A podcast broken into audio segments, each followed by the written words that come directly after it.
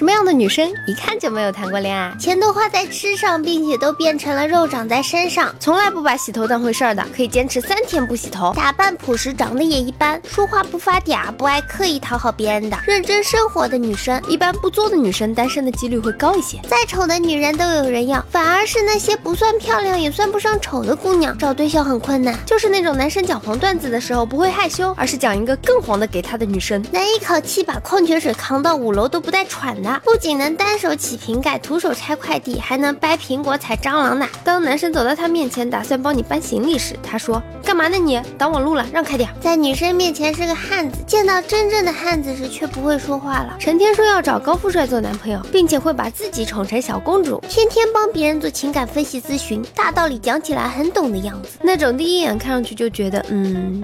她一定是有男朋友了，这样的女生通常都是单身狗。单身并不可怕，可怕的是心里连个喜欢的人都没有。讨厌秀恩爱的人肯定没有谈过，只要他谈过，感受过恋爱，就能理解别人的恩爱啦。别说我没教你们，还是单身的赶紧看准了上吧，再墨迹黄花菜都凉了。大家好，我是猫猫。如果各位听众大佬觉得还可以的话，请不要害羞的订阅吧。哎，你就这么走了吗？不收藏一下吗？不订阅一下吗？下次找不到喽。